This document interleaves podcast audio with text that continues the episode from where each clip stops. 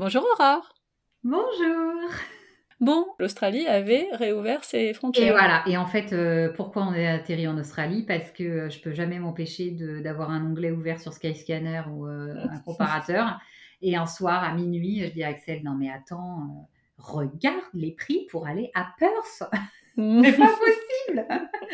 Et effectivement, il me dit tant j'avoue, ça fait quand même réfléchir. Et donc sur un coup de tête, euh, entre guillemets, euh, le rêve d'aller en Australie euh, redevient possible.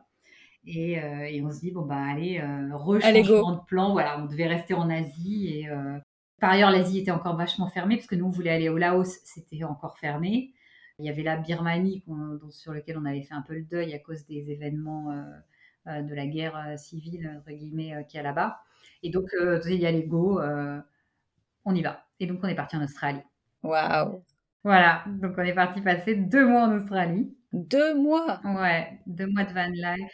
Le, rêve redevient possible et du coup on, va en profiter mais alors euh, au maximum. Deux mois c'est euh, c'est ouais, c'est long mais en même temps euh, c'est vrai qu'on se disait quitte à y aller comme pareil les distances sont assez longues on ne sait pas quand est-ce qu'on reviendra et donc tant qu'à y être autant tirer un peu étirer le temps et profiter à fond plutôt que de faire que trois semaines qui peuvent être un peu frustrantes. Donc voilà, donc on a fait ça un peu comme ça aussi. On savait pas non plus ce qu'on ferait après. On pensait revenir en Asie derrière. Donc on se disait finalement après il nous restera euh, deux mois encore. Ça se goupille pas mal comme ça. Et donc voilà, donc on a défini euh, un itinéraire un peu euh, assez classique. Nous on voulait vraiment faire la côte ouest parce que de ce qu'on avait lu, considéré comme un peu plus sauvage, et donc, euh, donc voilà, on est arrivé sur la côte ouest et euh, on s'était donné cinq semaines pour partir de Perth au sud, faire toute une boucle dans le sud et remonter tranquillement. On est monté jusqu'à Karijini. C'est en, dessous de Darwin en fait. On n'est pas allé jusqu'à Darwin qui faisait quand même un peu haut pour nous et surtout on faisait une boucle en fait. On avait pris notre van à Perth et on le rendait à Perth. Ah oui, donc il fallait pas aller trop loin non plus. Voilà, donc il fallait le temps de revenir, mais c'était franchement cinq semaines comme ça, c'était vraiment euh, super voilà, on a des découverte totale de la van life. On n'avait jamais fait de notre vie euh, euh, ni camping-car, ni van. comment c'était? Est-ce que c'est aussi bien que tout ce qu'on lit et tout ce qu'on voit euh, sur la liberté que ça procure? Ça, j'en ai aucun doute. Mais il y a bien des trucs un peu chiants quand même. Alors, ouais, je pense qu'il y a beaucoup de mythes dans tout ce que les gens racontent, honnêtement. alors, nous, on avait choisi l'option un peu route, c'est-à-dire le van, euh, sans les toilettes, sans la douche, euh, il n'y avait rien du tout. Donc, euh, bon, en soi, si tu fais l'été, moi j'insiste vachement sur les saisons. Nous, on n'était pas en été, on était plutôt à l'automne. Et c'est un peu border. C'est-à-dire que là, ça allait parce qu'on avait, on a eu du beau temps globalement. Mais on l'a vu quand on a eu quelques jours où il faisait pas beau, ça commence à devenir un peu, un peu plus compliqué. quoi. Parce que l'été, tu vis dehors. Donc finalement, le confort de ton van en soi, bah, c'est pas gênant. quoi.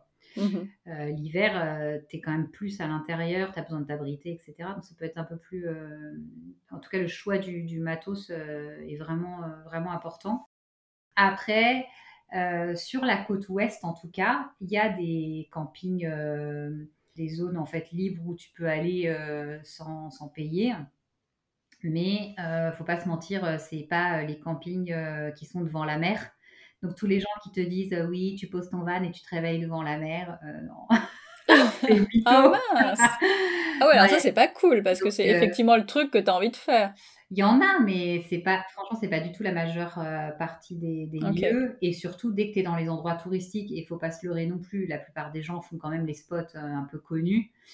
Euh, bah, c'est très réglementé. Alors, il y a des campings, hein, pour le coup, qui sont devant la mer. Tu as des emplacements de fou. Mais par contre, après, c'est pas le même budget. C'est un budget. Eh c'est-à-dire que, tu vas au camping euh, bah, tous les soirs. Quoi. nous, euh, on a vraiment... On faisait un...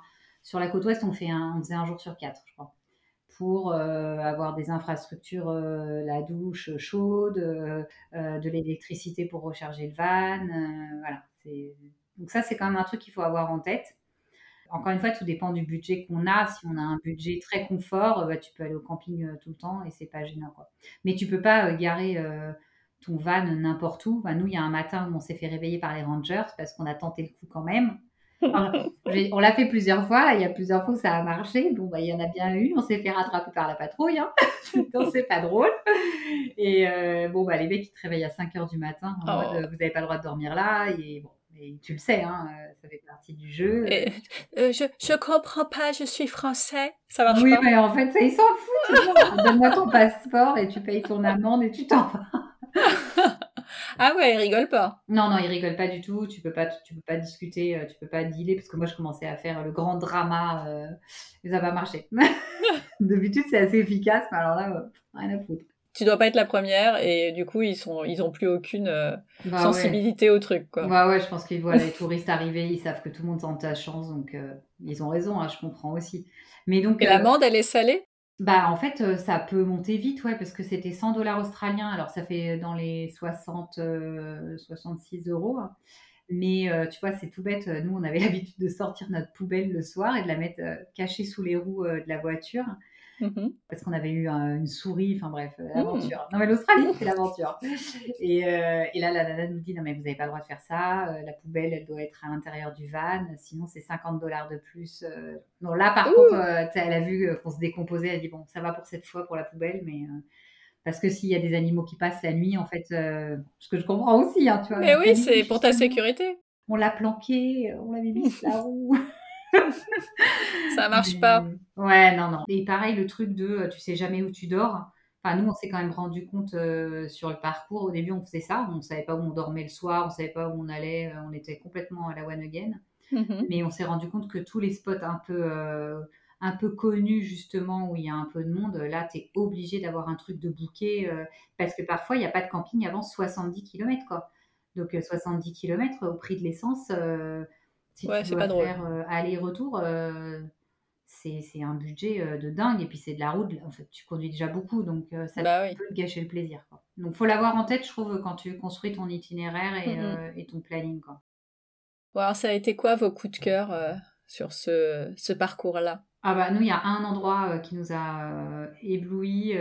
on s'est arrêté à, bah, sur la, la péninsule d'Exmouth, en fait, à Ningaloo c'est la petite barrière de corail, en fait. Euh, D'accord. Par opposition à celle qui est à l'est, euh, la grande. Et euh, on a fait une, activité de dingue. on a fait une sortie en snorkeling requin-baleine. Ah, trop bien. Et j'avoue, c'était vraiment fou, quoi. C'était bah, la première fois de notre vie qu'on voyait un requin-baleine. Qu'est-ce qu'ils sont beaux énorme, enfin vraiment énorme au sens de la taille. et encore, il paraît qu'on en a vu, c'était un jeune, un petit, mais c'est extraordinaire. Vraiment un moment euh, fou et un moment qui se répète huit fois dans la journée parce qu'il y a plusieurs mises à l'eau en fait. Ah, trop bien. Euh, on, a pu, on a pu nager euh, huit fois. Alors les enfants sont pas venus les huit fois parce qu'à la fin, euh, marre. Elles faisaient leur blasé, voilà. Ah c'est ça. Nous, on voulait pas en perdre une miette. Et voilà, et même, même les filles, elles étaient impressionnées. Enfin, c'est un poisson assez sidérant, quoi. Mais oui, oui. C'est donc une journée entière où tu passes ton temps à aller à l'eau euh, dès qu'ils sont dans le coin? Ouais, c'est une journée qui démarre à 8h le matin, où ils te ramènent vers 15-16 h et euh, ouais, t'en prends plein les yeux toute la journée. Quoi. Vraiment, euh, super belle activité. En fait, c'est la seule activité qu'on ait fait en Australie parce que euh, bah, globalement, il y a les, les, parcs, les randos, etc. Les parcs, tu les fais avec la carte. Il y a une carte qui te permet d'acheter une entrée pour le véhicule dans les mhm. parcs. Après, tu payes plus. Euh, ah, très bien. Donc franchement, c'est vraiment pas cher. Et voilà, et on n'a fait aucune autre activité euh, payante. On, on avait un truc en tête, c'était la sortie avec les requins-baleines. et, euh, mais vraiment, c'était dingue.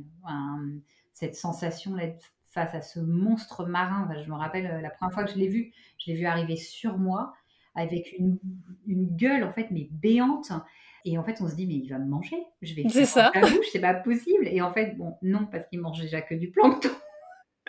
Donc, c'est pas possible. Tu ne l'intéresses pas, en fait. mais euh, c'est, assez impressionnant. Mais quand même. Ah, ouais, c'est, ça. Hyper impressionnant. Vraiment. Euh, puis, il nous arrive euh, droit dessus. Donc, on a l'impression d'être dans un, dans un mauvais film. Quoi. Vraiment, on a adoré. Ah non, mais j'imagine. Donc c'était ouais, c'était super. Après, ce qui est génial en Australie, c'est la, la, nature en soi est belle et donc tu peux faire des, des chouettes randos, euh, en plus dans des conditions toujours euh, très encadrées, très en sécurité. Euh, il y a beaucoup d'infrastructures dans tous les parcs nationaux, donc c'est c'est vraiment sympa. Quoi.